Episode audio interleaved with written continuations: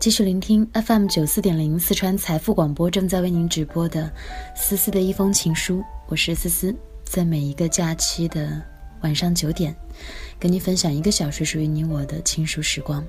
今晚我和大家分享的是叶朗先生的文章选读里面的四篇文章。接下来这一篇来自田松，这是二零零三年六月二十五号，在于中华读书报上的一篇文章。作者田松也是中国当代的一位知名的学者。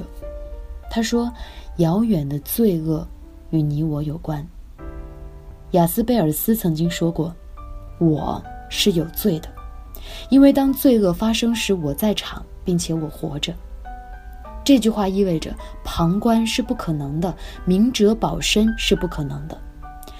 即使你没有法律上的罪，也不能免除道德上的罪。在我们这个全球化的时代，在我们这个战争直播的时代，所有的事件我们都是在场者，不论它多么遥远，都会被电视或网络推到我们的面前。我们是那遥远的罪恶的一部分。现代社会的分工使人变成了零件。前不久看《南方周末》有一篇文章写到大都市里的不落地族。他们在高楼上工作，在高楼上生活。他们名义上是这个城市的居民，却没有多少时间亲近这个城市的土地。对于这个城市来说，他们并不是一个个具体的活生生的人，而只是城市机器的零件。作为零件，他们的确没有必要了解别的零件，也没有必要了解他们所生活的世界究竟是怎样的。虽然身为白领，他们。被认为有很高的文化，分工使我们心安理得的埋头于自己的工作，心安理得的不去知道其他的事情。至于我们所埋头的工作，我们很少考虑是否应该去做。常常我们觉得自己应该做的事情，就是被我们的分工所指派的事情。然而，既然是被指派的，这个事情是否应该，已经不需要我们自己的思考。我们很少有应该做的事情。只有必须做的事情。过细的分工使我们无法看到世界的全貌，即使有心，我们也难以对我们正在做的某一件事情进行道德判断，因为道德必须从人类的总体生活中才能获得。我们只能把对工作本身的道德判断交付出去，把遵从职业道德当做道德。而很多的职业道德与普遍人性的道德并不一致，比如记者。他们的任务就是在场，并且以旁观的方式在场，让镜头拉近一些，再近一些。当一个孩童落水，从普遍人性的道德出发，在场者应该把救人作为头等大事，而对于旁观者，则应该予以谴责。但是记者这个职业却是他可以合乎道德的旁观。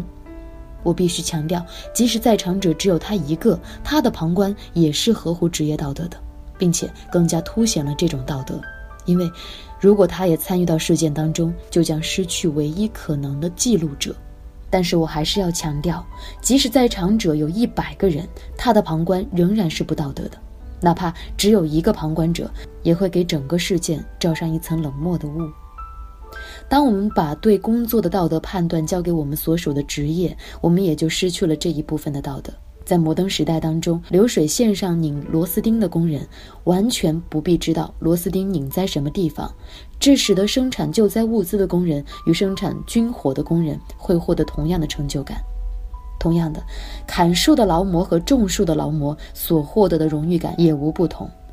无论是砍树还是种树，它的意义和价值全部都是被给定的。科技专家也是一样。无论研发核武器还是研发核电站，都可以当做螺丝来拧。当与科技相关的道德问题被提出来的时候，还有一个常用的托词：科学和技术是中性的，所以不牵扯道德问题。现在，我正在家中的餐桌上敲打电脑。自从对面张叔叔搬家，这座我居住的住宅楼里就没有我认识的家庭了。新来的房客好像是几位合住的学生或者民工，经常听见夜里有人大声地拍打他们的门。中间的一家我几乎没有见过，已经不知道换了几次房客。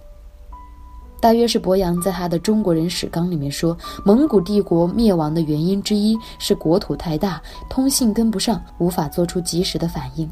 好比一个超级巨人把脚伸到火里，大脑要在一天之后才能知道，等到下达挪开指令的时候，脚趾头已经被烧掉了。人类社会正面临这样的困境。科学及其技术把整个地球联系在一起，手机、电视、互联网之类的东西可以使人突破空间的阻碍，造成天涯比邻的幻觉。但是与此同时，我们的比邻也被推到了遥远的身后。人生有限，你只能与有限的人、有限的事发生联系。不同的只是分布状态。从前他们生活在你的四周，而现在可能分散到世界各地。当天涯成了比邻，比邻就成了你的陌生人。按照王家卫的笔法，在我楼上、楼下、东面、西面各有另外一家人。我与他们最近的距离只有几十公分。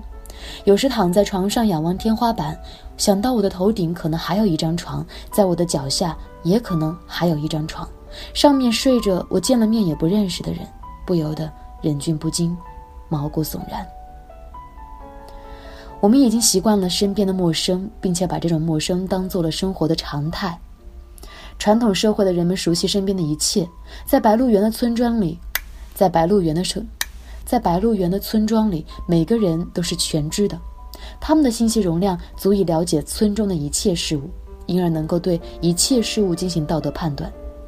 在这样的村庄里，人与人之间是有机的整体，如土壤生长着他们的恩怨是非、爱恨情仇。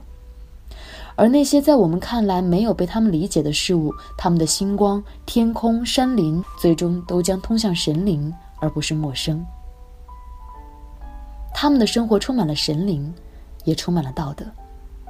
而在比邻若天涯的现代都市当中，人的土壤已经风干沙化。身为无本的现代人，对于我们追溯物质身体旁边新出现的事物，楼道里的陌生人，无所不在的互联网，小区里的健身设备和床上覆盖的水泥，这些事情常常是从一个陌生走到另一个陌生。越来越多的陌生使追问难以持续。当我们放弃了对职业的道德思考，似乎也只能相信这些陌生的合理性都会由相应的职业予以保证。人类巨人的身躯虽然还没有超出其信息交流的能力，却已经达到了人类个体进行道德思考的极限。如果人类的大部分个体对于身边的事物放弃了道德思考，乃至失去了道德思考的能力，决定整个人类方向的会是什么呢？我们应该期待一位超级圣人来代替我们思考，使道德思考也接受分工的安排吗？还是放心的让地球村中最强势的力量——商业来主宰我们的未来？有商业广告告诉我们什么是道德的呢？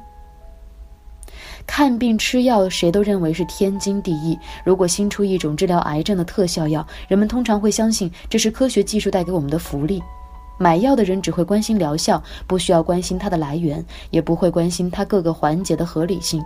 但是，假如这瓶药使用的是一种美国的专利技术，其核心成分紫杉醇是从红豆杉的树皮里面提取的，这些红豆杉的皮是从野生的红豆杉身上活活的剥下来的，并且由于这种药的缘故，整个云南的红豆杉已经找不到几颗活的了。你是否还会接受这种药呢？再假如这种药当中有一种成分是从活熊的胆汁当中提取出来的，为此有一些熊被活活关在铁笼子里，肚子上常年插着一根带着开关的直通熊胆的导管，隔一段时间就被流放胆汁，你是否还会愿意接受这样的药？当我们习惯了陌生，我们就已经意识不到我们的在场，成为不在场的旁观者，如同置身于电视机旁。而那遥远的罪恶就潜藏在我们身边的陌生之中。这篇文化评论揭示了现代社会的两个问题：第一个问题是职业道德与普通人性的道德并不一致；第二个问题是现代社会的发展使得身边的一切对我们都成了陌生。对这种陌生，我们放弃了道德的思考，而遥远的罪恶可能就潜藏在这陌生当中。